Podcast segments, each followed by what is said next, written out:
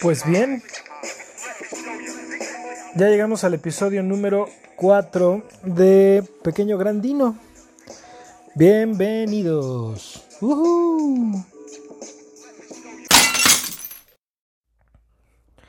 Pues bienvenidos, bienvenidos, como ya dije, al episodio número 4. Eh, el tema de hoy es la trácala, la tranza, la uña. Qué bárbaro. ¿Cómo, ¿Cómo podríamos pasarnos hablando o pasarme? No sé por qué siempre hablo en plural. ¿Qué pedo con eso? Este, ¿Será que, que mi esquizofrenia me dice que somos varias personas aquí adentro? O mi, este, mi personalidad tipo split. Ahorita viene Patricia. Hola, estoy Patricia. Este. Pues sí, eh, qué feo que, un tema. Un tema feo sea tan amplio, ¿no? O podamos hablar de eso tanto. Y más en nuestro México lindo y querido, que desgraciadamente es muy corrupto. Pero ya acabó la corrupción. Pues no, desgraciadamente no, pero bueno, cada quien se tapa los ojos como quiere. Este, bien, bien, bien. Pues bueno, eh, yo creo que podemos empezar con, con esta situación que es muy común y de todos los días, ¿no? Eh, que sí, sí es la corrupción, pero también la corrupción probablemente sea generada por las condiciones en las que vivimos en este país, ¿no? Las condiciones socioeconómicas, me refiero en, específico. Más, más, más, evidentemente, las económicas. Pero pues sí, la, las, las socioeconómicas son muy fuertes porque pues estamos hundidos desde hace muchísimos años, desde hace décadas, en, en una situación difícil, ¿no? Para el país. Eh, no, la verdad es que no quiero ponerme político en esta situación. Creo que este podcast no es para eso. Este, con algunos de ustedes he discutido esta situación. Y este, pues sí, la, la verdad es que, bueno, número uno, soy totalmente apolítico, no me gusta, no me gusta tener ni, no, no me gusta ser ni de derecha ni de izquierda pero definitivamente tampoco de centro. O sea, prefiero no catalogarme en ninguna, en ninguna, este, eh, eh, pues alineación política, vaya. Bueno, eh, el punto es que, pues sí, creo que es, no necesitas ser o estar dentro de la política para, bueno, todos somos seres políticos en realidad al existir dentro de esta sociedad, de cumplir normas, seguirlas y pagar impuestos, punto todos somos seres políticos porque supuestamente dentro de esta democracia todos formamos parte de esa, este, de esa forma de gobernar y por tanto somos seres políticos. Pero bueno, vamos a, voy a tratar de dar un paso adelante para evitarme estos, estas ondas. Entonces, precisamente por esta situación, en este país estamos, pues, eh, desgraciadamente muy, muy mal económicamente, ¿no? Muchas personas lo sufren, muchas personas eh, pues no tienen para, tal vez tengan para comer, pero no tienen a lo mejor para eh, llevar a sus hijos a la escuela, perdón, eh, para mandar a sus hijos a la escuela o darles una mejor vida. Porque pues en el momento que ya que, que sabes que alguien depende de ti como un, un, hijo o incluso una pareja, ¿no? Este, sea, tienes, tienes una pareja y no necesariamente hay que mantener, pero el hecho de pues ya vivir junto con una persona, pues sí te da una responsabilidad, ¿no? De, de que deben de tener una estabilidad, eh, no, no, únicamente emocional, pero a los que nos truje chencha en este episodio, es precisamente que esa estabilidad debe ser también económica, ¿no? Entonces, pues definitivamente en un país como el nuestro, donde esa situación se ha hecho difícil y más en estos últimos meses, pues caray, ¿Cómo, cómo no va a existir eh, pues la situación de la trácala, de la uña, la ratonería, ¿no? ¿De dónde sacaste esos tenis? Son de Roberto. Eh, me acuerdo mucho de una de una este, imagen y yo me acuerdo que vi también una una onda así en el, en el mercado donde iba este anteriormente, ¿no? Que decía este perfumes de Liverpool, ¿no? Hicieran así perfumes nuevecitos y llenitos, pero pues y con las bolsas de Liverpool, o sea, estos canijos atracaron un, un tráiler seguramente de Liverpool que venía en la carretera y pues a vender las, las cosas, ¿no? Este, mm, pues sí, no, no es agradable, pero al mismo tiempo, no sé, es difícil en, este, en esta parte no entrar en política, ¿no? Porque creo que sí hay oportunidades. Tal vez lo estoy, lo estoy diciendo desde, desde un privilegio del que, del, que, del que gozo, que es tener un trabajo, un trabajo estable y una paga igual, que pues a lo mejor no será eh, el, el oro de la reina, pero la verdad es que me da para, para comer y mantener a mi enana y este pues poder alimentarme adecuadamente, ¿no? Entonces, eh, pues sí, es, sí es preocupante la situación, pero curiosamente también ha salido, no recuerdo dónde, dónde vi un, creo que, a ver si no mal recuerdo, la UNAM había puesto un estudio hace muchos años, y, estoy hablando de hace por lo menos 15 años, este, porque recuerdo haberlo visto en, en, internet, en, los todavía pañales del internet. Bueno, ya no estaba tan en pañales, pero pues no era lo que es hoy, definitivamente. Y, y también, adicionalmente, había yo visto en televisión un reportaje sobre lo que voy a comentar. Resulta que las personas que se dedican a la trácala, los, los ratones, los robertos, los muy chistositos, en muchas ocasiones pues nada más hacen, hacen se dedican a esa actividad, pues no porque tengan hambre, ¿eh? sino en realidad porque pues son huevones y parece ser que parcialmente es como por envidia de, lo que otros pueden tener. Y es neta, ¿eh? Y pues como son tan huevones y, tienen el, o se les hace excesivamente fácil el camino fácil de robar, pues lo prefieren a ir a la escuela, a estudiar una carrera. Y además probablemente ya tienen esa, esa idea en su cabeza de, pues es que ¿por qué tengo que hacer lo que todo el mundo hace? O sea, ¿yo por qué tengo que ir a la escuela? Mi madre, ¿no? O sea, yo, no soy bueno para la escuela y es más, soy pendejo. Entonces, este. Como el de la voz. Entonces, pues me, me agarro un cuchillo cebollero de, mi cocina. O a lo mejor, pues no sé, de una pistola de juguete o una de de veras. Que haya yo adquirido en, en Tepis Company o en alguna otra zona roja. Y este, me dedico a atracar, ¿no? ¿Por qué? Porque me vale. Curiosamente, cuando ustedes ven, si entran por ejemplo a la cuenta de C4 Jiménez de Twitter, así es, C, la letra C, el número 4 y luego Jiménez. Este chavo es un reportero que tiene muchos años trabajando, creo, para Imagen Noticias y anteriormente para Televisa. Y este, pues pone notas, notas rojas de, lo que pasa en la ciudad, ¿no?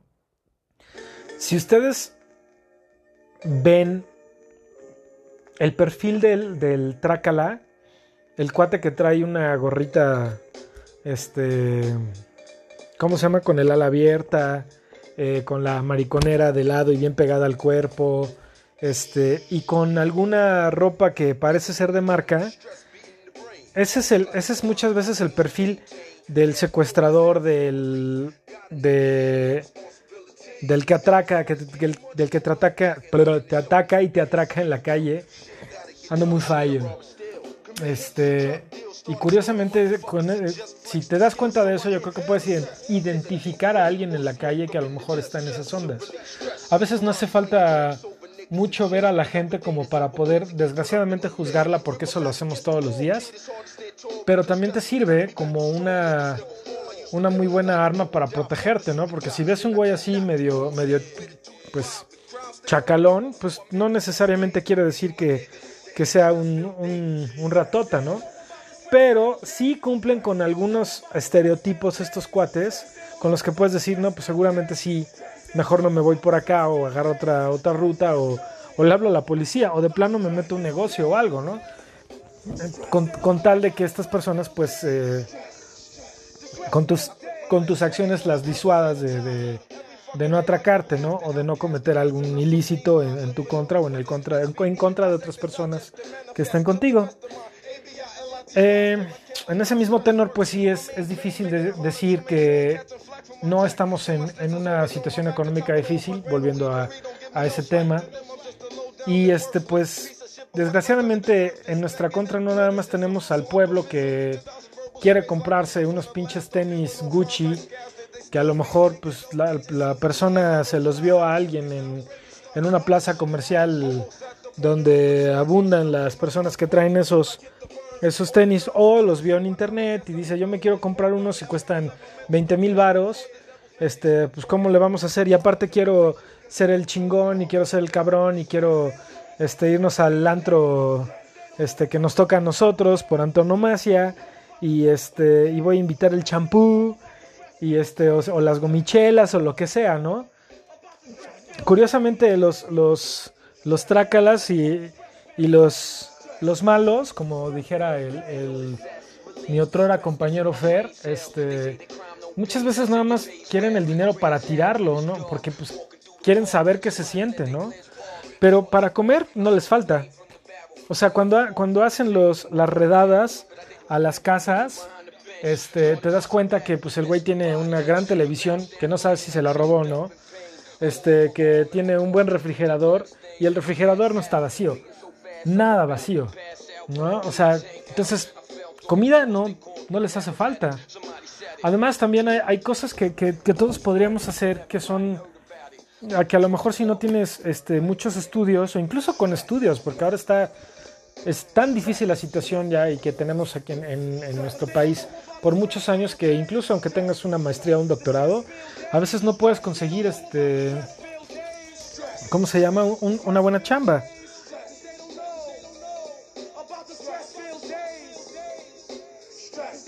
Entonces, este, pues imagínate estas personas que a lo mejor no tienen la preparación que, tú tienes o que otras personas tienen.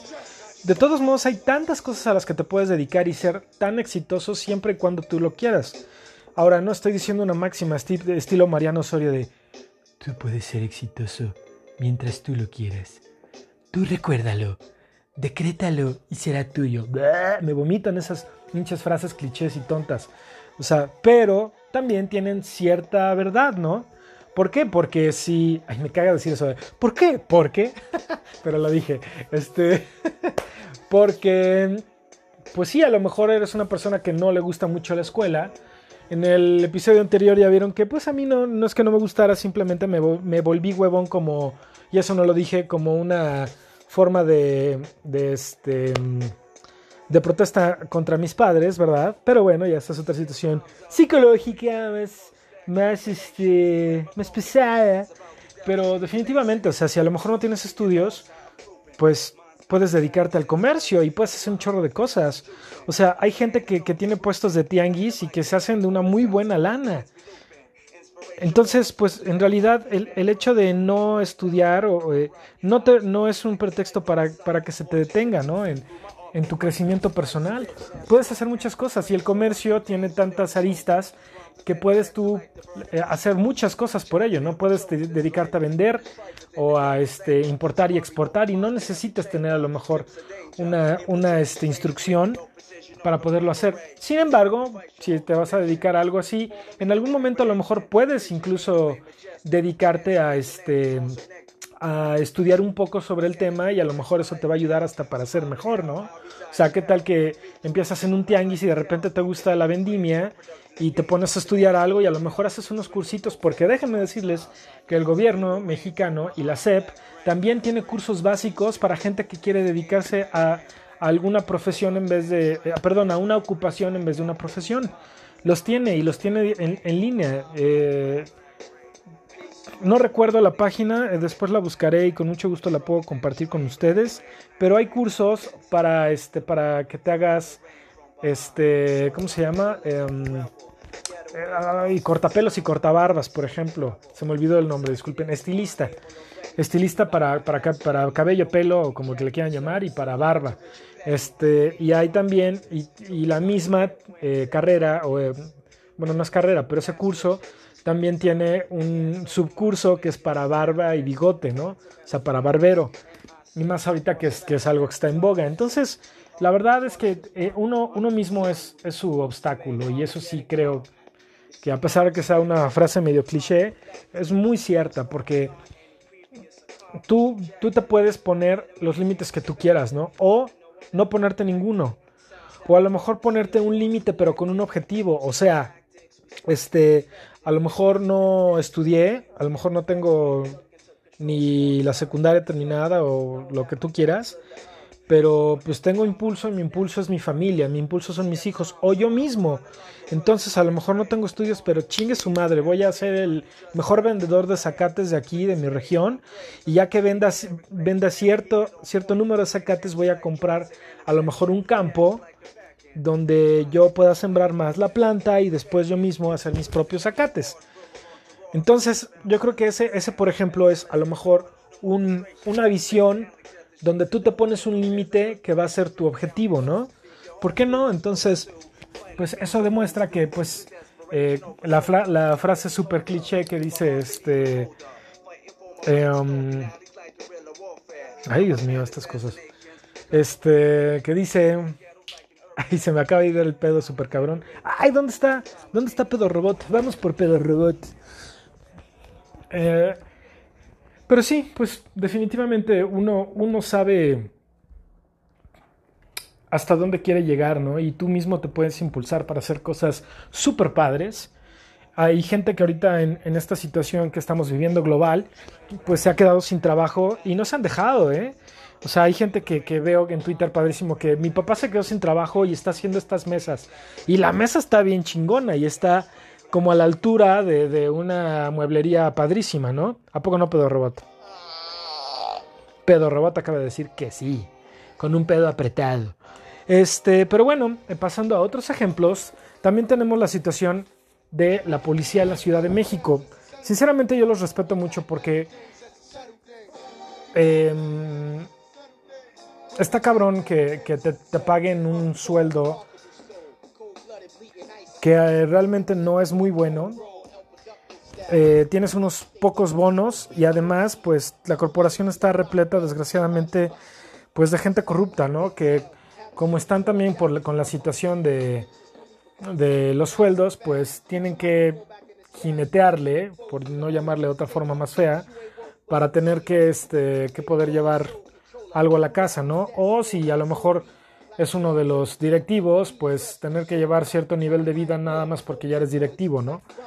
Entonces, además, además este, se tienen que fajar los pantalones bien gacho con, con, con los malandros y en, en, ocasiones ellos mismos terminan siendo malandros, caray, qué bárbaro, qué triste.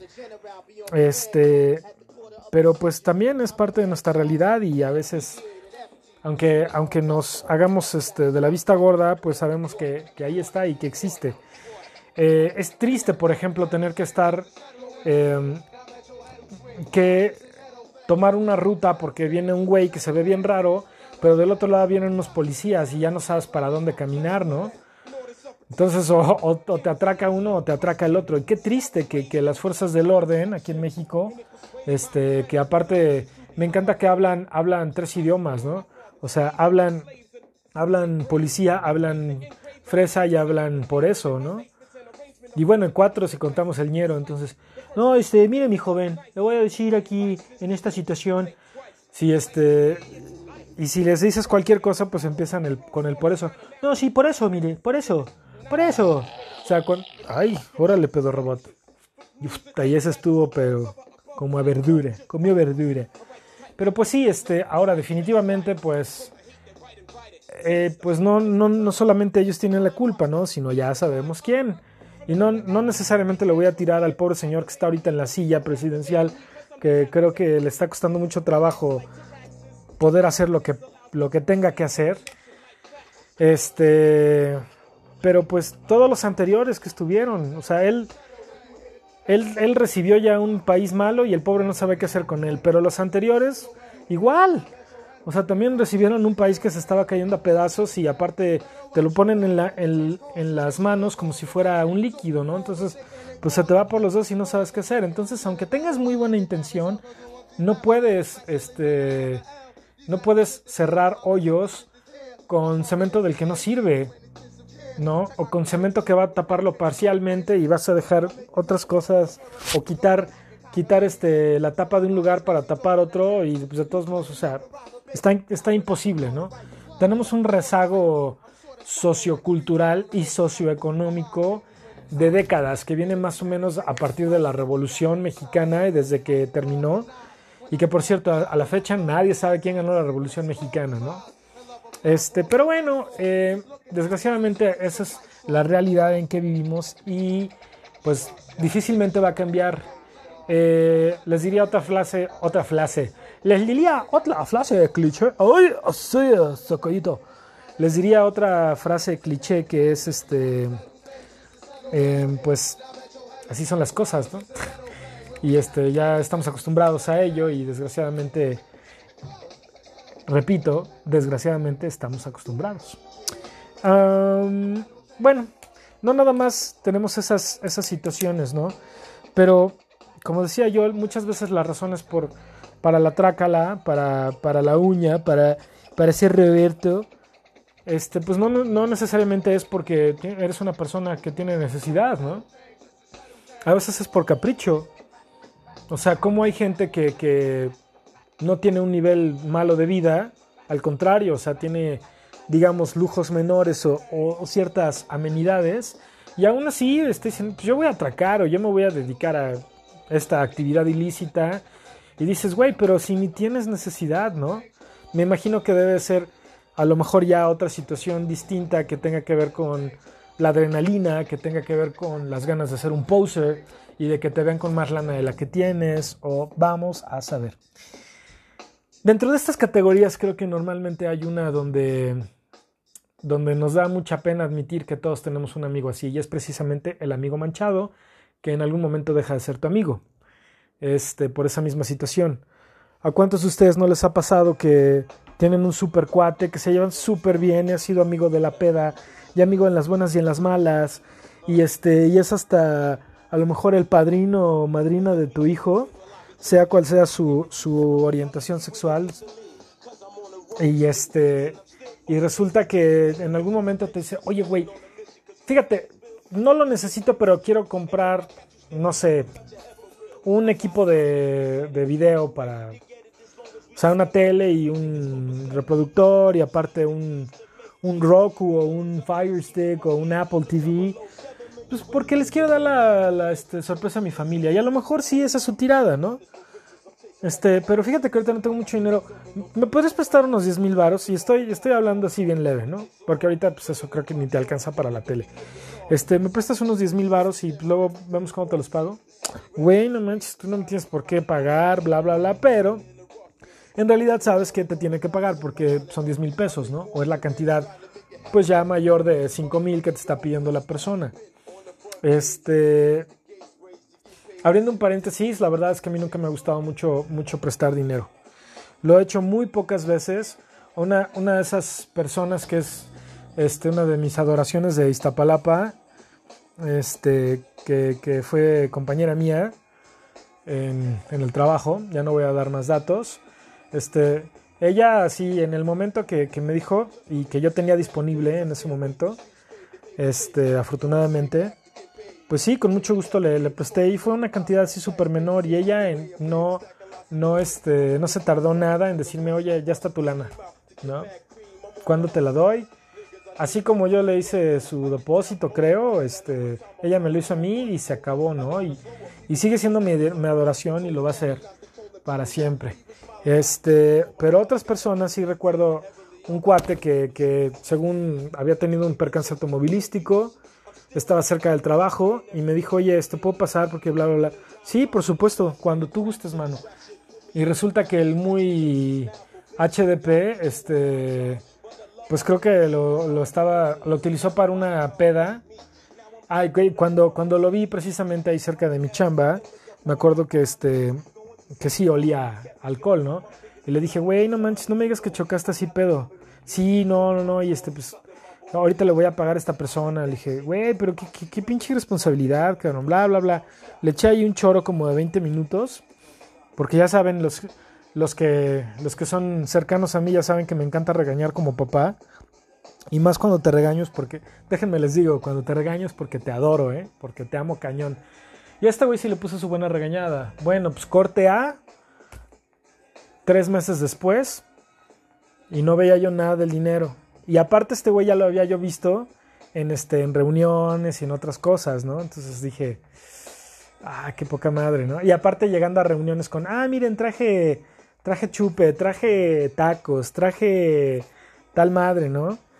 Y así de, ay, güey, pero Milana. Yo no le quería decir nada, ¿no? Nada más me le queda viendo así de. Fíjate. Y lo que le presté fue mínimo, fueron como 3.200, 3.400 pesos, algo así. Este. Sí, o fue menos. No me acuerdo, pero pues una cantidad así leve, leve. Y que en ese momento también contaba con ella. Dije, sí, órale, claro que sí, güey. Vas. De por sí, de entrada, me, dio muy mala espina que viniera oliendo este güey alcohol, ¿no? Este, posteriormente, eh, hago el comentario con otra persona que, ya no está en mi círculo de amistades. Y le dije, oye, este, pues fíjate que, este güey. Y, se me salió sin querer, ¿no? Porque yo no quería quemarlo este güey. Ay, pues fíjate que, bla, bla, bla. Y, los, mis, mi dinero que le presté a este güey. Y así de, ay, ¿para qué dije, no? Y no, y no fue realmente con dolo ni nada, porque la otra persona, este, pues sí se llevaba también con él, pero, o sea, yo no tenía por qué quemarlo, ¿no? Y nada más éramos dos, dos güeyes. Y este, y el otro cuate me dice, este, ¿cómo crees? Fue de, aquella vez que se puso esa pedota. Y yo pues le dije, sí, claro, pues cuando, cuando llegó por el Alana, pues venía bien, venía tomadón, aunque no lo vi así súper pedo, venía tomadón y pues ya me dijo que fue el accidente. ¿Cuál accidente? Pues creo que cuál accidente, güey, ¿no? El, el accidente que tuvo por venir borracho. ¿Cuál accidente? Haz de cuenta que de, donde está tu chamba estaba ese güey como a 10 cuadras en un bar poniéndose una pedota y así de... Ah, no mames, ¿cómo crees? Sí, claro que sí. Entonces cuando vio que le faltaba dinero, este, pues él sabía que tú trabajabas por ahí cerca y por eso te habló y, bueno, él, él se imaginaba, la persona que me lo contó. Me dice, pero fue la peda, ¿no? y yo así de, no manches, ¿cómo crees? No, pues sí, evidentemente me dio coraje, ya estábamos hablando de que ya habían pasado cuatro meses más o menos, o más, y ya le hablé, le dije, oye, mi cuate, este, ¿cuándo, ¿cuándo me pagas mi lana? Este, no, pues, este, pues ya, ya pronto. Y la verdad es que no quise quemar al otro güey, porque también quemar al otro cuate, pues si hubiera sido más manchado. Y aunque sí lo he hecho cuando me han, cuando me han puesto un 4, ¿eh? Lo, tengo que decir, ahí sí no, no me ha importado mucho este, que caigan dos, cuando esos dos también me han hecho alguna manchadez, ¿no? Este, tal vez en algún momento lo cuente. Juá, juá, juá. Pero bueno, em, el punto es que no quería yo quemar al otro güey y le dije, no, pues es que te presté ese dinero y pues tú no sabes si yo lo necesito ahorita por alguna emergencia o alguna situación. Entonces, pues te pido que me pagues lo antes posible, ¿eh? por favor.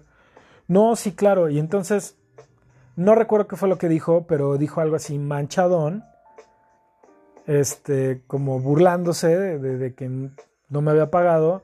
Y le dije, bueno, porque pues a las reuniones a las que siempre vas y nunca faltas, le digo, de repente si has llevado dos botellas de, licor, has llevado este, eh, ¿cómo se llaman? Em, comida y para todos. Entonces, así que digamos que te falte la lana, no creo, ¿verdad? No, pues de ahí ya, ya, ya fue la enemistad. Entonces, este, pues ya no me volvió a hablar el güey después de eso y además nunca volvió a ver mi dinero. Y este, las siguientes ocasiones que fueron, que fueron, este, o que hubo reuniones, pues sí, este, creo que fue como a dos más y ya después no iba, ¿no? O veía a, los, a, la bola de cuates por otro lado y así. y nadie se enteró más que este güey, el, otro que me dijo de la peda, que este que yo le había prestado lana y que ese güey no me había pagado. De ahí en fuera nunca lo quise quemar. Pero bueno, pues ya yo tuve también mis razones. Caray, creo que todos hemos tenido un amigo como ese. ¿No? Que, que, la neta es lo único que te quiere ver en la cara. Otro conocido, también me acuerdo que en alguna ocasión, ese, ese güey había estudiado musicología y no había estudiado nada más. Y está bien, pero pues el cuate no trabajaba como músico, de repente lo hacía muy ocasionalmente, pero también siempre estaba buscando a lo mejor de buena forma, pues cómo sacar lana para, para su familia, ¿no? Para su hijo y para su mujer en aquel entonces. Y este... Y el, el, tipo, me acuerdo que en algún momento me dice, fíjate que tengo un negocio buenísimo. Desde ahí ya, ya cuando te dicen, tengo un negocio buenísimo, como que ya suena mal, ¿no? Como que va, como que te está vendiendo algo que seguramente no es seguro. Pom, pom. Entonces me dice, tengo un negocio que va a estar buenísimo. Yo, ok, a ver, dime. Pues fíjate que mi papá hace figuras de resina de superhéroes y de, de este, dragones y la chingada. No sé si han visto que luego hay personas que están así por zona rosa o por zonas de bares o de restaurantes y traen figuras grandes como esculturas de Spider-Man, de Superman, de un alien, de un dragón y cosas así. Pues esas son esas figuras que están tomadas de, de, un original que hacen en, Estados Unidos o en Japón o en China, que te los venden por menos, por lo menos, 3 mil pesos en adelante, ¿no? Pero estos güeyes te los venden como en 500, 800 pesos. Entonces me decía, pues podemos poner esas, nada más hay que pintarlas, hay que decorarlas. Y este, y este, tengo esa oportunidad porque se abrió un local en el Bazar Pericuapa. Eh, la renta cuesta tanto entonces nos podemos hacer socios, güey. Y me dijo, tú ahorita pones tanto y este...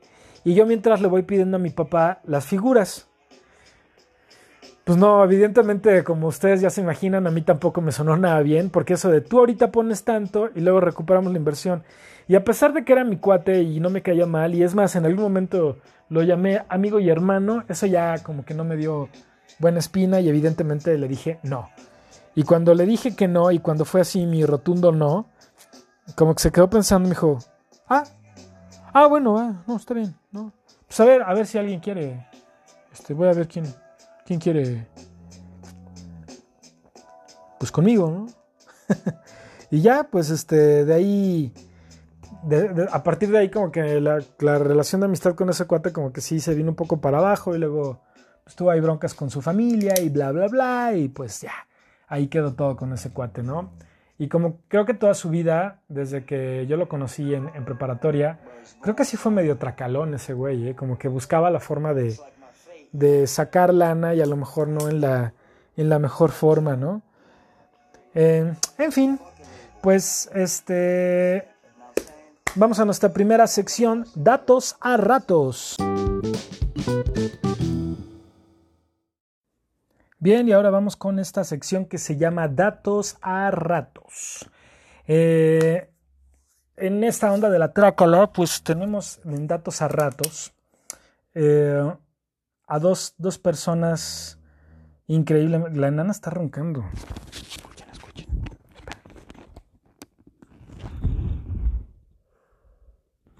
Ay, se despertó.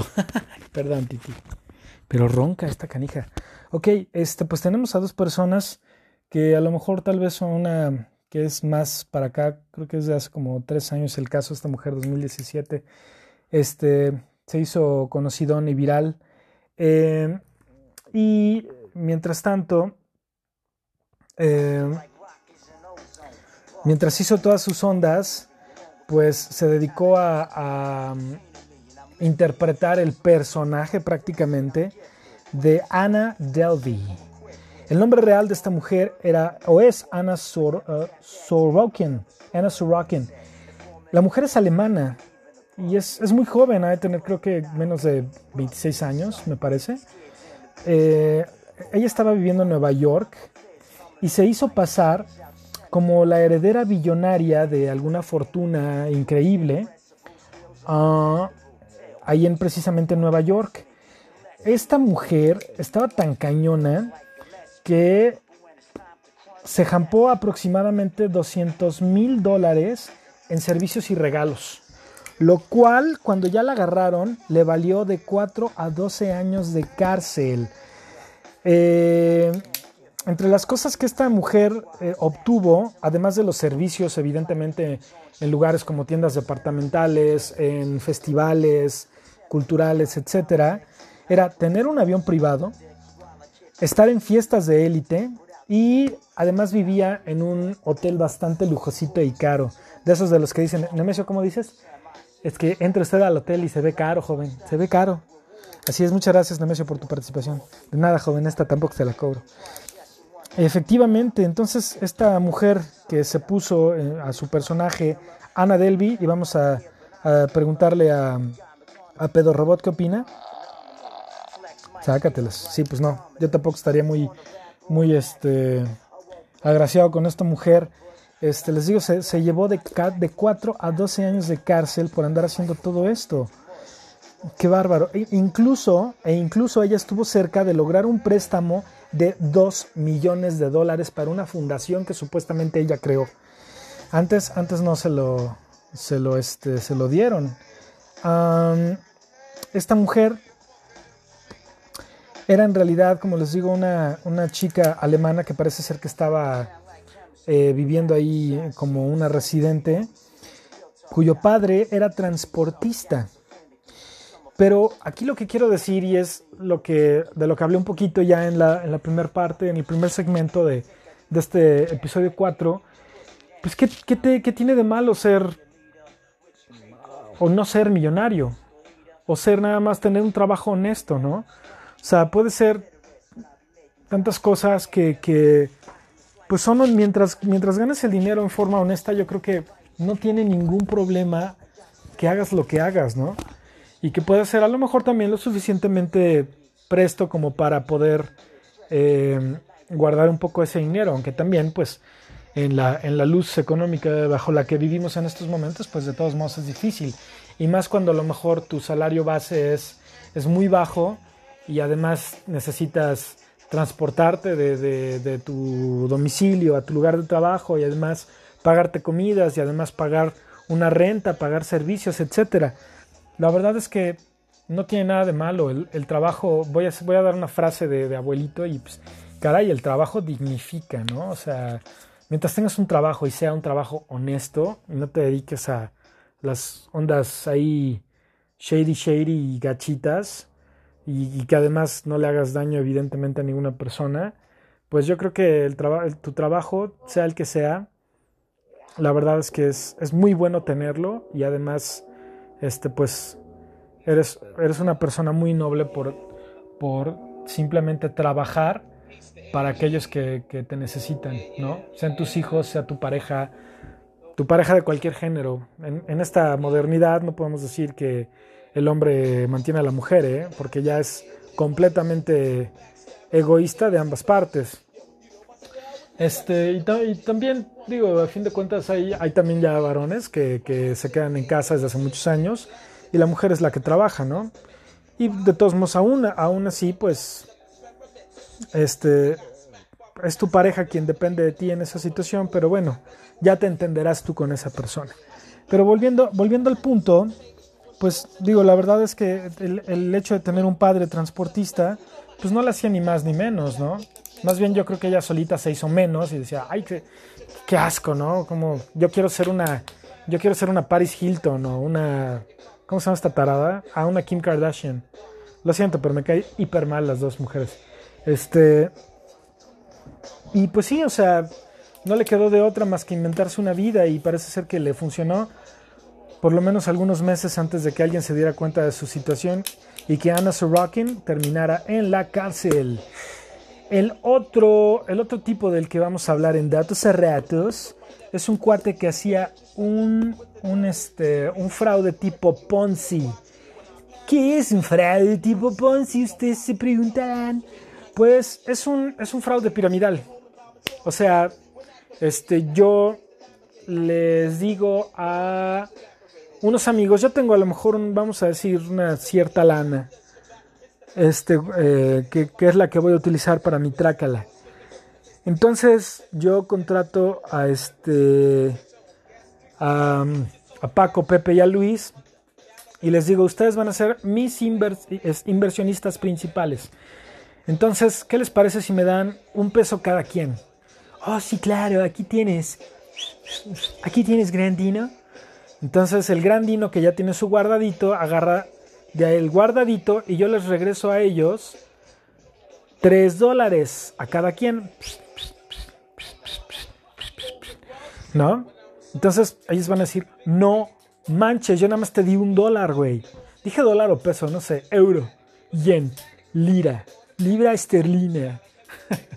Entonces, este, eh, pues ellos dicen, no manches, qué buena onda. Y aparte fue en súper poco tiempo. Y yo, y yo los empiezo a convencer y les digo, claro, además, esto es sin riesgo y, y, este, y no hay fluctuaciones de la bolsa, bla, bla, bla, bla, bla. Y los envuelvo en una onda así bien cañona. Y este, y les digo, entonces ahora es su deber que ustedes traigan más inversionistas, ¿no? Que van a responder a ustedes. Ustedes van a ser los jefes de los que ustedes traigan. Oh, sí, claro. Recuerdo mucho el caso de una tía, por ejemplo, que hace muchos años, hace como, como 18 años más o menos, este, mi tía de alguna forma encuentra esta empresa, ¿no? Y esta empresa le dice, este, pues sí, mira, tenemos varias formas en las que nos puedes ayudar eh, con un trabajo muy básico y este y tú vas a ganar una lana.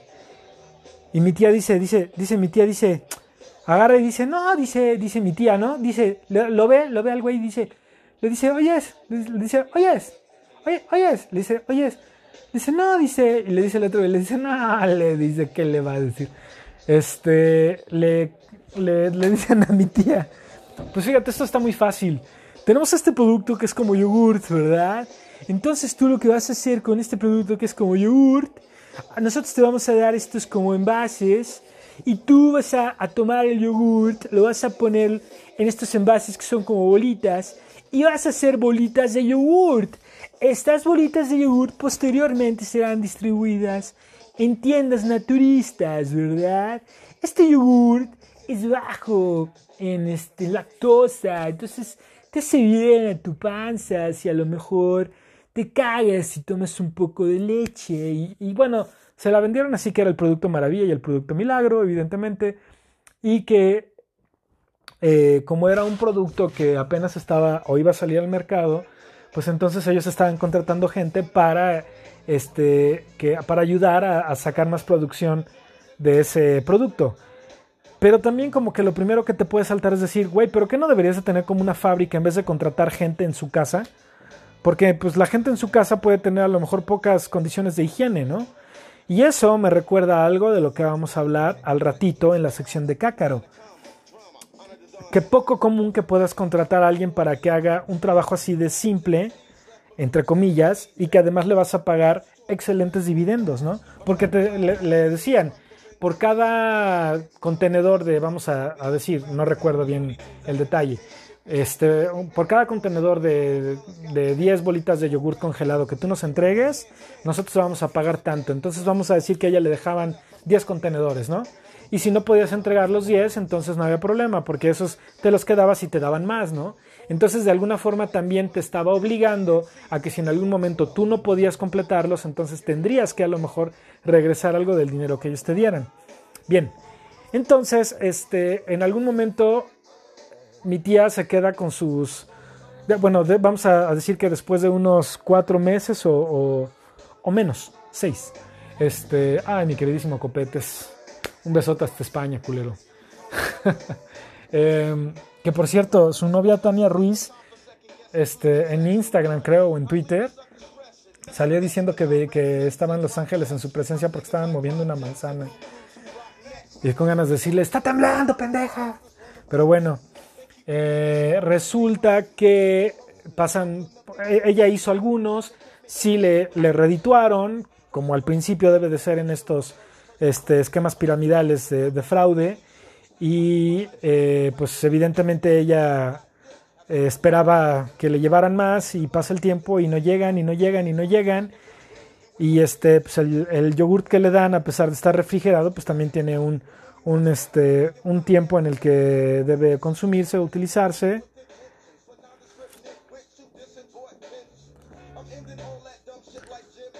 Ah, perdón, perdón, estoy contestando un mensajito. Disculpen cuando hago estas pausas, pero a veces tengo mensajitos ahí pendientes. Entonces, este, eh, resulta que ella habla a los números de la empresa y no le contestan, ¿no? Y luego, pues entonces decide, ella supuestamente tiene la dirección y decide ir al lugar donde, donde estaba la empresa, ¿no? Que era una zona que no era un lugar industrial. vamos a decir, este, del Valle, ¿no? Por ejemplo, en vez de que fueras hasta Alce Blanco, ¿no? O hasta, hasta allá, hasta Tecamachalco, donde está la zona industrial precisamente, eh, donde podrían hacer un producto así, ¿no? Pues entonces llega a la dirección esta que digo, vamos a, vamos a decir que era en, zona de oficinas, más no de industria, o de escuelas o, residencial, y resulta que pues no, no, el lugar no es ahí, y es como una casa, es una casa particular. No, señora, pues aquí hemos vivido nosotros desde hace muchos años, ¿no? Este, el señor muy confiado todavía le abre la puerta a mi tía para que ella se asome y ella ve y dice, pues sí, efectivamente, parece una casa, ¿no? Y oye, pues que el señor tal, no, señora, no lo conocemos. Oye, qué raro, ¿no? Pues total que mi tía fue ganona, porque de lo que ella invirtió, porque por supuesto te pedían inicialmente una inversión para venderte el material, perdón, para venderte el material, efectivamente este, le redituaron más de lo esperado. Y este, antes de que pudieran pasar, eh, pudiera pasar a otra cosa y que ella tuviera que comprar más material, o regresar dinero, pues estos cuates a una de dos o este o les fue súper mal o les cayeron y tuvieron que huir. Y evidentemente mi tía se quedó con su cortada de la lana. Así que ya que sabemos que es un Ponzi Scheme, un, fraude de esquema piramidal, donde inviertes y te regresan tu lana, supuestamente, y después... Eh, ah, bueno, también la, otra parte de esta onda este, del, del, del esquema, bueno, perdón, del fraude tipo Ponzi es que en algún momento se te va a caer la pirámide y es lo que le pasa por lo general a estas empresas que hacen este tipo de trácalas. Que como tú como inversor, inversor primero, inversionista, qué pendejo, perdón, este, como inversionista eh, primero de, de la empresa, pues captas a otros, ¿no? Los convences y ellos te dan dinero. Y luego el güey de hasta arriba les está pagando con el dinero de estos nuevos inversionistas a los primeros para que vean que es real. Si alcanza, pues a los siguientes y a los que puedan, ¿no? Pero en algún momento, la reserva que este güey tiene para hacer esa trácala y chingarse la mayor parte del dinero, y evidentemente en algún momento los dividendos van bajando, ¿no? No, pues porque faltó producción, porque la bolsa pegó mal o lo que ustedes quieran en algún momento ya, no pueden captar más inversionistas o posibles inversionistas y ahí es donde se cae ese esquema piramidal.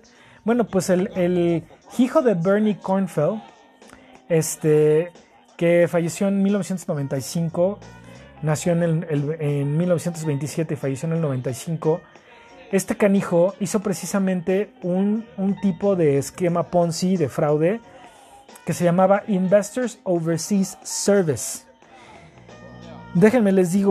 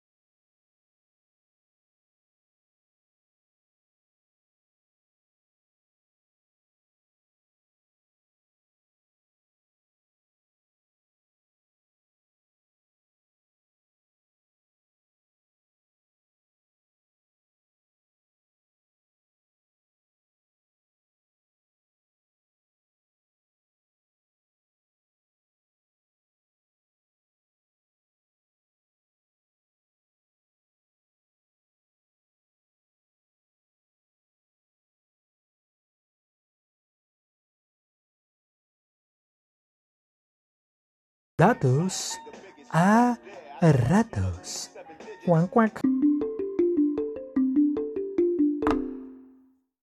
Y ahora sí, vámonos ni nada más ni nada menos que a la sección de Cacaro.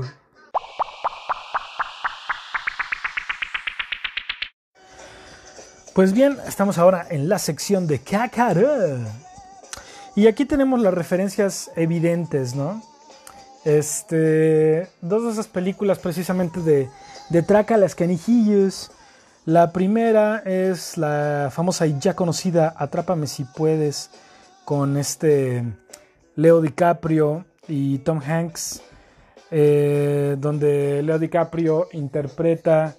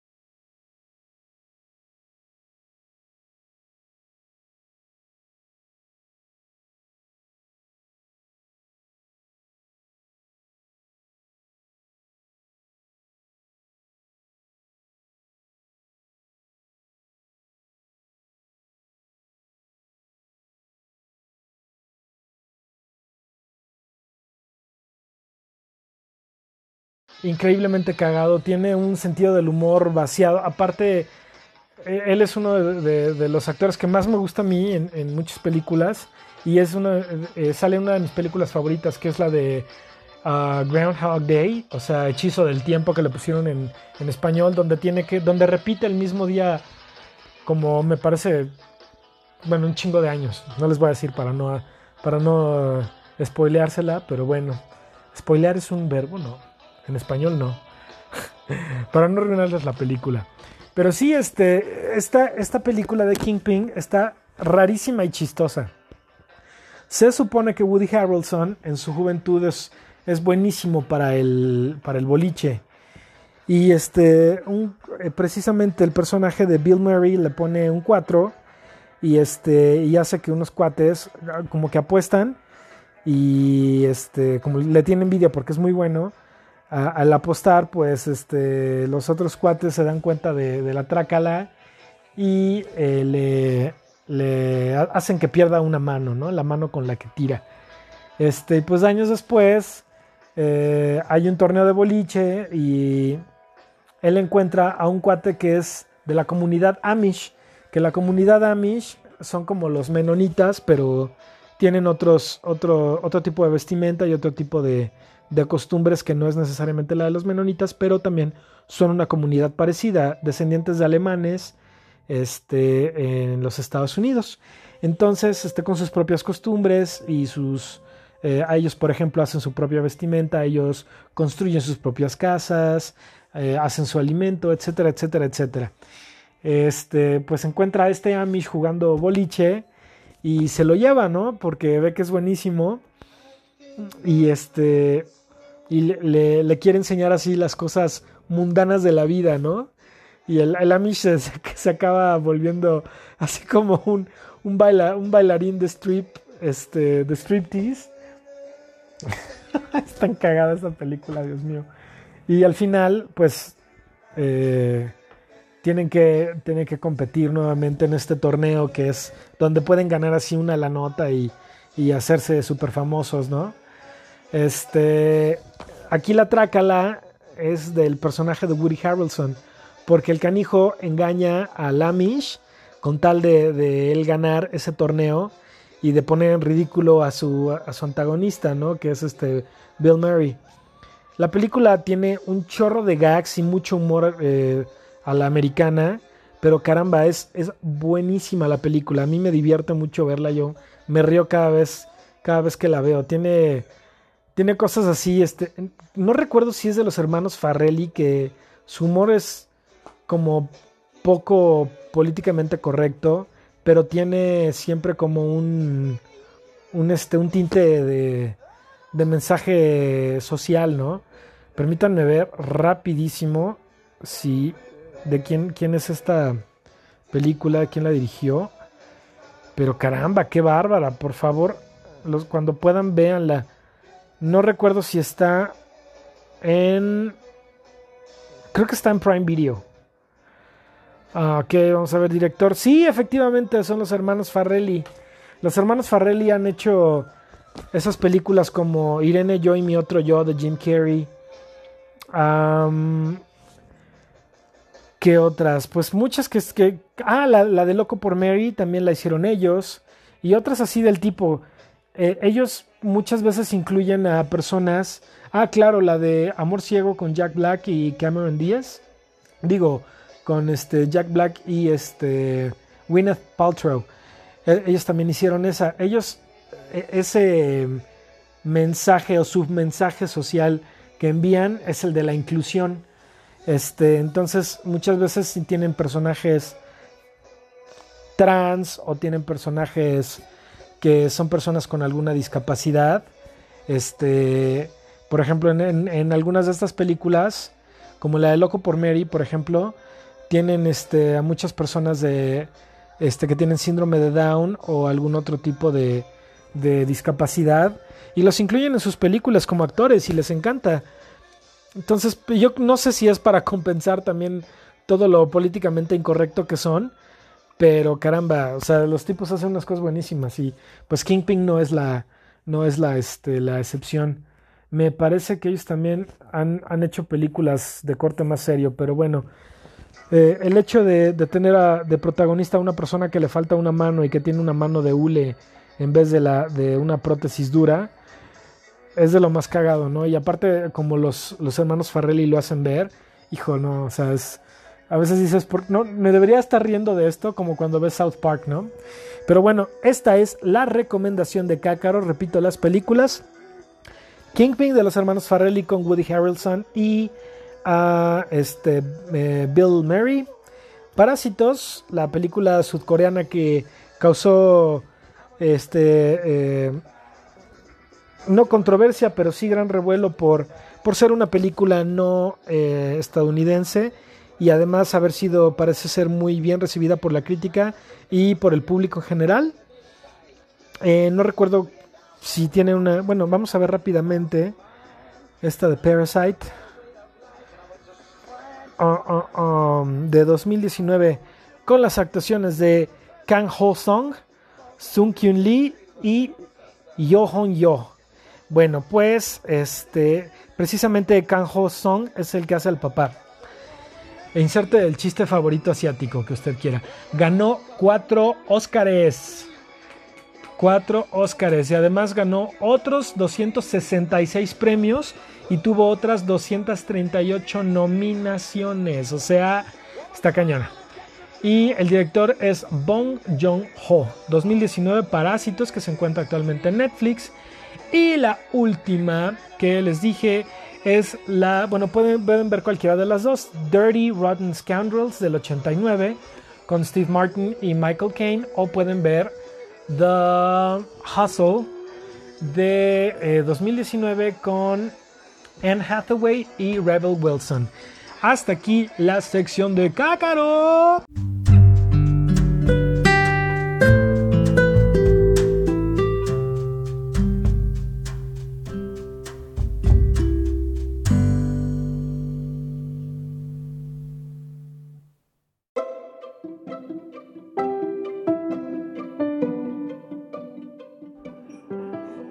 Y bueno, eh, también otra cosita que ya que estamos de manteles largos, eh, por evidentemente el, día de la independencia que acaba de pasar, pues tenemos aquí unos pequeños datos sobre nuestro bonito país. Eh, no quiero decir que este es un, un segmento adicional a, este, a datos a ratos, pero este, definitivamente son algunos datos que tengo sobre nuestro precioso país. Una de las cosas que, más me impresionan de México y que son padrísimas es el hecho de que tenemos, a excepción de la sabana y de la tundra, de la tundra ártica, de ahí en fuera tenemos prácticamente todos los climas y este, sistemas.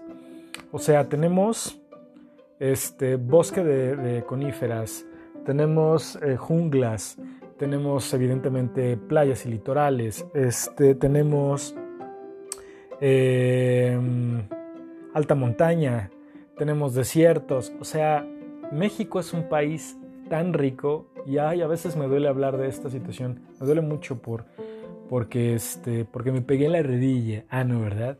No, digo, me, duele porque de verdad que Qué feo que tengamos un país tan, tan lleno de recursos que podrían ser explotados evidentemente en una forma eh, responsable, aunque pues con estas administraciones, tanto la presente eh, como las anteriores, o sea, yo le tiro a todas.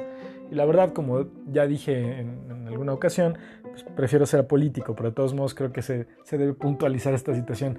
Podríamos tener, la verdad, una eh, podríamos ser un, país de, primer mundo, como este, como lo dice la canción de Molotov. Ay, esperen, esperen. Un segundito, un segundito. Em, según dice la canción, ¿no? Porque fuimos potencia mundial. Somos pobres, nos manejan mal. Pero bueno, en fin, este, la verdad es que sí, tenemos un país muy rico en muchas cosas, eh, en especial y en particular en recursos. em, en recursos naturales eh, y recursos renovables y no renovables. Eh, tenemos tantas cosas por dar y precisamente por eso es que somos un país tan bonito y con tanto turismo. Pero ahí les va algunos, bueno, primero 10 datos curiosos de nuestro super país. Eh, primero que nada, creo que ustedes ya saben que nosotros vivimos en Estados Unidos, ¿no? O sea, no vivimos en Estados Unidos de América, sino vivimos en Estados Unidos mexicanos. Eh, ese nombre fue, se le, dio a nuestro país después de 1824. Eh, y sí, tomamos un poco de referencia al, vecino del norte. Eh, precisamente por eso se le puso como Estados Unidos mexicanos, porque precisamente somos una república y somos una república democrática. La primera imprenta que hubo en América se utilizó precisamente aquí en México en 1539. México, ra, ra, ra. Adivinen cuáles son de los principales productos que se consumen en muchas partes del mundo, en muchos países, que son exclusivos y prácticamente especies endémicas de nuestro país. Uno de ellos son los testículos aztecas, Ustedes se van a preguntar, ah, chinga, ¿cómo que los testículos aztecas? Pues, si recuerdan alguna fruta que ustedes consumen y que consumimos comúnmente en, este, en México, que parezca o que tenga la carita de testículo, pues sí. Aguacatl, la voz en náhuatl, significa testículo. Y sí, es el aguacate. También el amaranto es una especie endémica que ha sido llevada a otros países en especial y particularmente países de Latinoamérica o países que más o menos comparten latitudes este, como nosotros, eh, en, especial en Oriente Medio. Eh, también el nopal es una especie endémica de nosotros, el cacao igualmente, algunas especies de chiles, eh, nada más para como, como side note, como dato adicional, lo que al chile y a otras especies que no que no se les considera chile, pero que también son picosos, eh, lo que les da ese picor es em, un elemento llamado capsaicina. Y evidentemente hay estudios donde, según los grados de capsaicina, se considera que es un chile más o menos picoso. Bien, también eh, el jitomate, o sea, el rojito, la fruta roja, el epazote, y el maíz son de las especies endémicas en nuestro país. Otras especies endémicas, pero hablando de animales, eh, el conejo de los volcanes, el xoloscuintle, el bonito xoloscuintle, un animal que es increíble y que creo que deberíamos ponerle más atención en cuanto a su conservación y estudio, el ajolote. El ajolote tiene una onda padrísima donde si el ajolote pierde una extremidad o su cola, puede regenerarla. También la, el, este, la serpiente conocida como coralillo, que eh, su mordida es un tanto ponzoñosa, eh, una especie de tortuga del desierto que tenemos, en, si no mal recuerdo, cerca de Durango, y la serpiente de cascabel pigmea.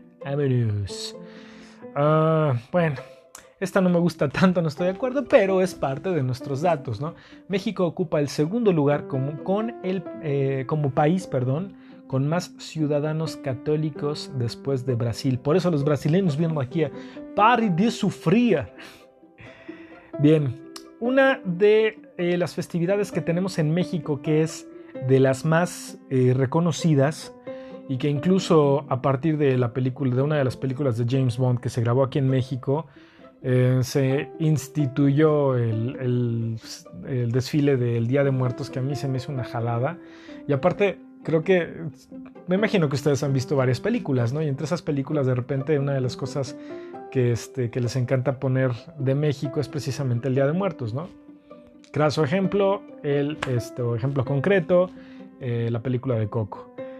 Eh, bueno, la celebración del Día de Muertos es súper antigua, esa sí se remonta a tiempos prehispánicos y este, hay pruebas de ello eh, en, los códices eh, que existen precisamente y en las culturas como, como la, del centro, la, mexica o náhuatl, Nahuatlaca también se le llama, maya, en la purépecha, arriba Michoacán, y en la totonaca.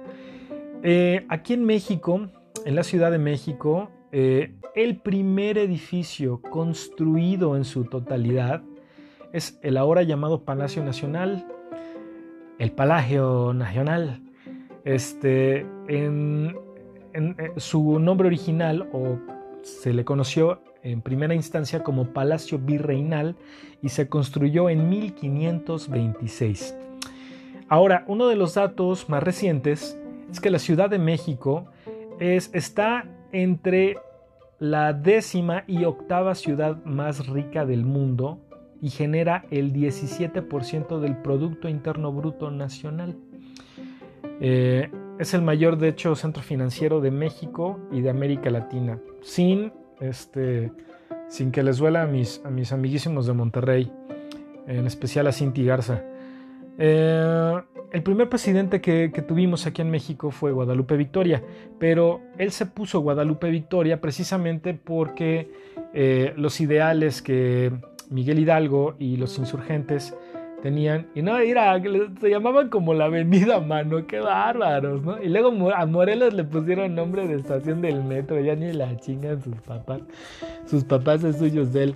Este, el nombre de Guadalupe Victoria viene precisamente de que pues, utilizaron el estandarte de, de la Virgen de Guadalupe y él tomó el nombre de la Virgen de Guadalupe y después Victoria precisamente porque se consideró que ellos habían ganado la batalla de la independencia. Entonces su nombre fue Guadalupe Victoria y fue el primer presidente de México. Pero su nombre real completo era José Miguel Fernández Guadalupe Victoria. Digo, este, perdón, eh, la cagué, la cagué, lo leí mal, de hecho. Era evidentemente José Miguel Fernández. Aunque creo, creo yo que el nombre era un poco más largo. ¿eh? Eh, y en México tenemos aproximadamente 37 mil sitios arqueológicos. De los más visitados tenemos tres, Teotihuacán, Tulum y Tajín. Y no sé si ustedes saben que de hecho hay muchas palabras que se pueden este, eh, interpretar en eh, idiomas eh, nativos de aquí de México. Por ejemplo, Pantera Rosa en México se dice Tulum, Tulum, Tulum, Tulum, tulum, tulum. También podemos decir en náhuatl ballet parking, que se dice cuitlacoche. Podemos decir pato chico, que se dice chiconcuac. Podemos decir la maestra de los patos, que se dice miscuac. Y podemos decir también diarrea atrás de las plantas, que se dice cacao milpa. Bueno, pues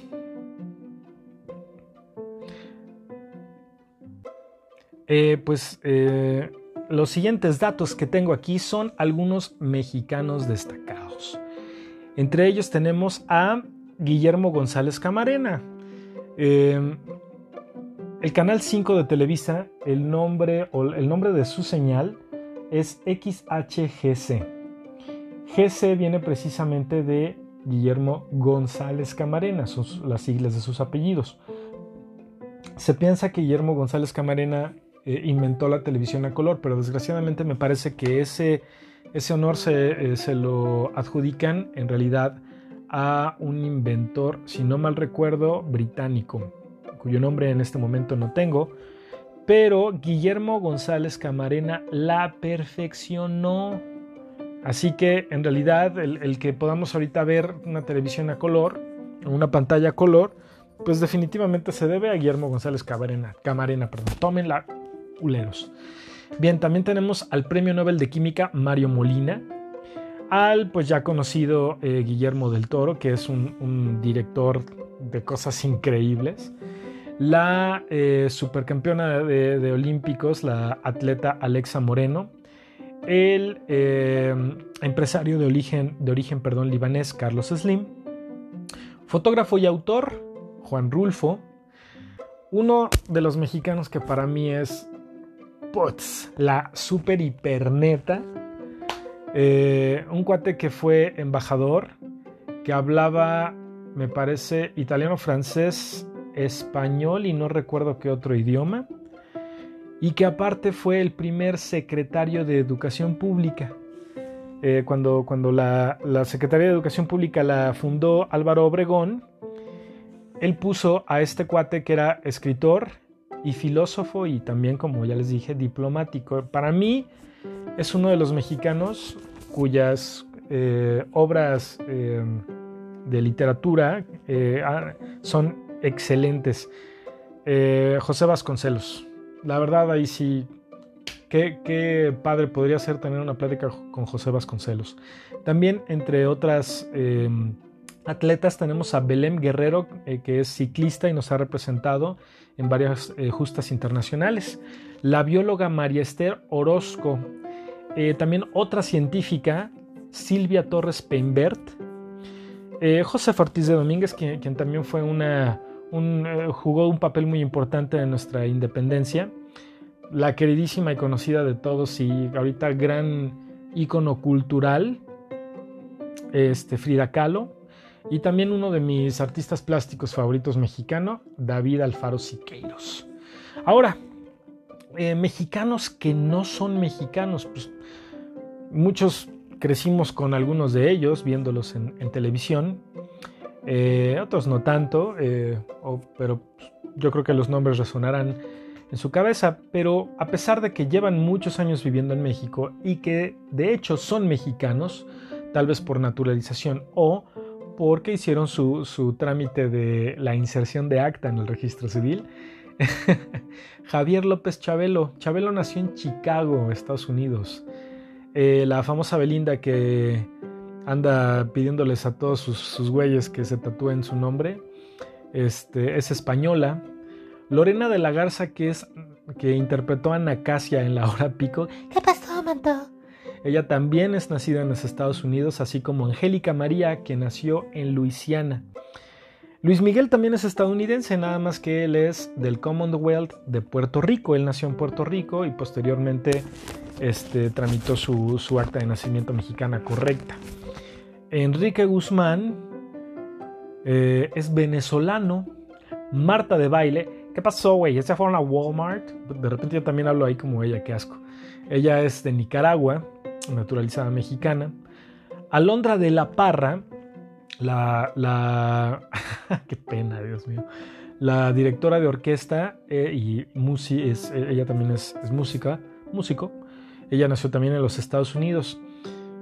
Hace muchos años me, sucedió algo medio vaciado, ¿no? Este veo a un, a un conocido en la calle, le grito, ¿qué hago, güey? ¿Cómo estás? ¿No? Viene con su mujer y, su, una carriolita, ¿no? Con su, con su bebé.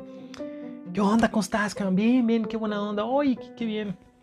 Este, ¿cómo has estado? Bien, bien, mi mujer. Ah, hola, ¿cómo estás? Mucho gusto. No me dice el nombre de la mujer. Este, yo vengo con, una persona conocida, una, amistad, y este, y ya nos saludo y este, me dice, oye, ¿quién es ese cuate? Le digo, ah, pues es un cuate que es, un, es el güey de un grupo, ¿no?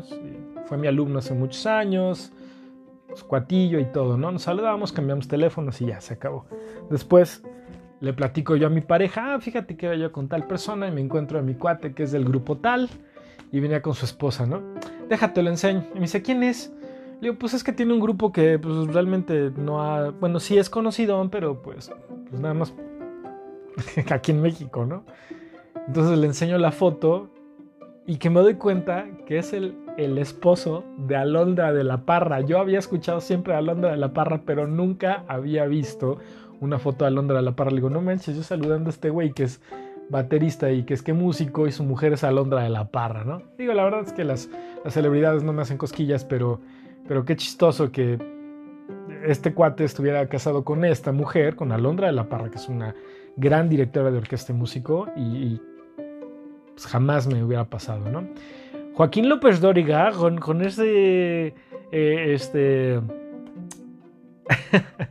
con ese apellido compuesto, ¿de dónde creen ustedes que, nació el tío? Pues sí, efectivamente, ha nacido en España. Por eso, por eso no se le da el inglés. Juan, eh, Anthony, Anthony, why this film? Why the Rito? Si usted quiere que yo hable inglés, marque el teléfono blanco. Si no quiere que no hable, no marque. También nuestra queridísima Elenita Poniatowska, que luego anda muy activa en Twitter y que es una gran escritora, filósofa y pensadora. Aunque de repente, bueno, sus... Bueno, ya no voy a decir nada, shh, Ella nació en Francia. Eh, y también tenemos a, a una persona em, que... Ah, bueno, mejor ya esta lo voy a, me la voy a saltar porque...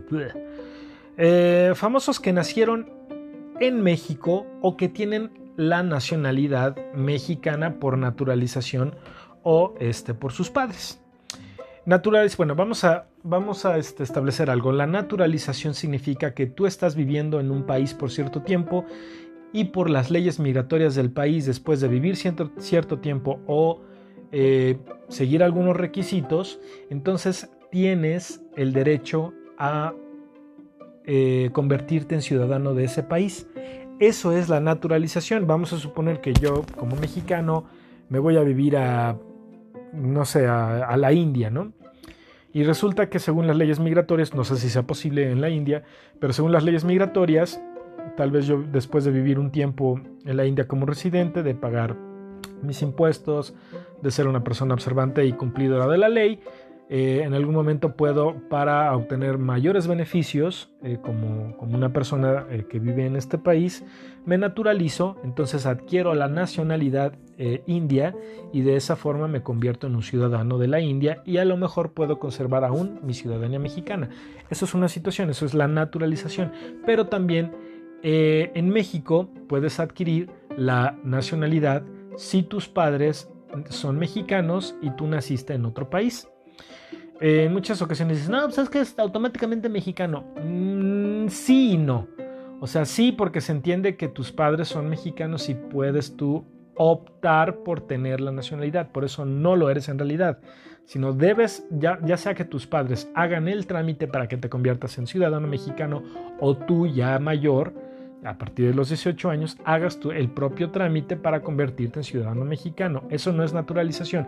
Eso es a través de la ciudadanía de tus padres. Eso es una transmisión de ciudadanía, que es diferente. Entonces, para ser mexicano puedes haber nacido en México, haber nacido en el extranjero y naturalizarte o haber nacido en el extranjero y ser padre, perdón, y ser hijo de padres mexicanos. Entonces ahí hay una transmisión de ciudadanía. En, este, en, esta, em, en esta idea hay personas que eh, han nacido en México y que a lo mejor no lo sabemos, o que se han naturalizado, o cuyos padres son ciudadanos mexicanos. Por ejemplo, Luis Buñuel, famoso director de cine. Este, entre sus películas, si no mal recuerdo, están El Ángel Vengador, Viridiana y no recuerdo la otra. De hecho, en la Cineteca Nacional hay una, de, las, de las salas que lleva precisamente su nombre. Luis Buñuel nació en España y se naturalizó mexicano. Eh, también sabemos que Carlos Santana es de hecho nacido en México y es naturalizado estadounidense. La actriz que salió en Black Panther y que ha salido en también la de Nosotros o Us, no recuerdo qué otras películas, es muy buena actriz de hecho, es este guapetoncilla. Pero también me encanta que ella ha dicho, pues mira, yo nací en México, pero no me siento mexicana. Lupita Nyong'o. Ella de hecho es eh, mexicana por nacimiento únicamente, pero en sí, este, por, sus padres, ella es keniana. Eh, alguien también que tiene origen mexicano, porque nació en México, pero es naturalizada ciudadana estadounidense, es Kat Von D, la, este, la tatuadora que salió en un programa de Inc., quién sabe qué, donde precisamente era como un reality show o es un reality show, no sé si todavía siga pasando. Este, también él, em, se me olvida que, de repente tenga mucho la muletilla del e, mm, mm, y además el este. Voy a tratar de, que no se me salga tanto. Este, ¿les parece bien? ok, Louis C.K., el comediante, es nacido en los Estados Unidos, pero su padre es mexicano y de hecho él adquirió la ciudadanía mexicana y estuvo viviendo en México por muchos años. Cuando le han preguntado en entrevistas, él dice, sí, yo me acuerdo de los pesos que eran grandotes, ¿no? Eran una moneda de metal enorme. Se acuerda de su vida, de sus primeros años de vida viviendo aquí en México. Vinieron muy jóvenes y a vivir con la familia de su papá, perdón, vinieron cuando él era muy, muy, muy pequeño, era un niño, a vivir aquí a México durante los 70, si no mal recuerdo. Alexis Bledel es em, de madre mexicana. Si escuché la pregunta completa. No, Alexa, cállate. me escuchó que dije el primer nombre de esta actriz, que la verdad es que ni me acuerdo quién es. ALB con esta mujer. La Mujer Maravilla original, Linda Carter. Qué mujer tan bonita su mamá, parece ser que sí en, algún momento ella adquirió la ciudadanía mexicana porque su mamá es de Ciudad Juárez, me parece, de, Chihuahua. Eh, Richie Valens, el, de, el, el que tocaba esta canción que dice...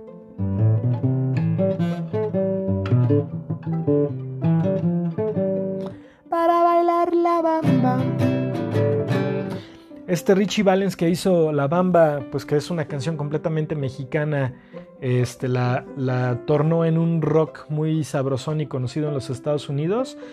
Era, no fue ciudadano mexicano, pero era hijo de inmigrantes mexicanos en California.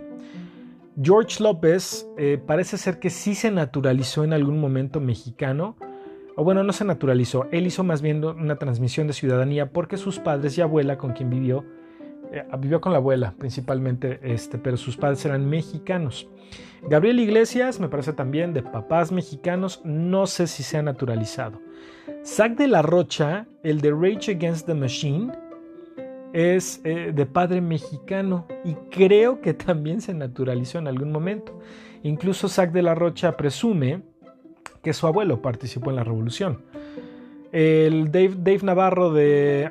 que en algún momento participó en Red Hot Chili Peppers y no recuerdo cuál es el otro grupo. También es de papá mexicano. Y la cantante de ópera italiana y ópera pop, Filippa Giordano, que es eh, originalmente nacida en Italia, es naturalizada mexicana. Pues bueno, con esto terminamos los datos curiosos de México de este segmento que ya me eché un chingo de tiempo y va a alargar todavía más el episodio, pero espero que les haya gustado y espero que lo hayan pasado muy bien 15 y 16 de septiembre y hayan comido pozolito.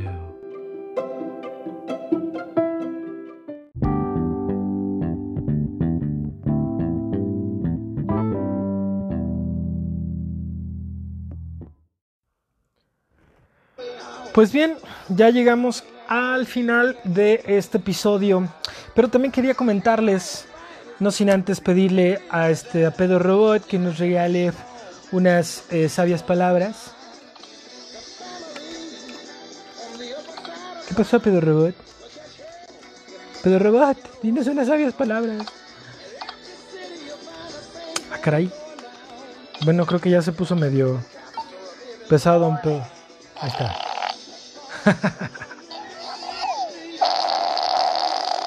Exacto, yo coincido contigo, Pedro Robot. La trácala es una mierda. Este, pues sí, eh, la verdad es que pues personas como las de las que hablamos sobran por todos lados. Esas de parásitos, qué bárbaro. Le comentaba yo a mi adorada Sam que este saludo Sam em, que a mí sí se me hizo como que en México sí hay personas así como en la película esta de Parásitos, ¿no? Definitivamente hay familias que se dedican a eso y eso también es algo que les quería yo comentar desde hace ratito.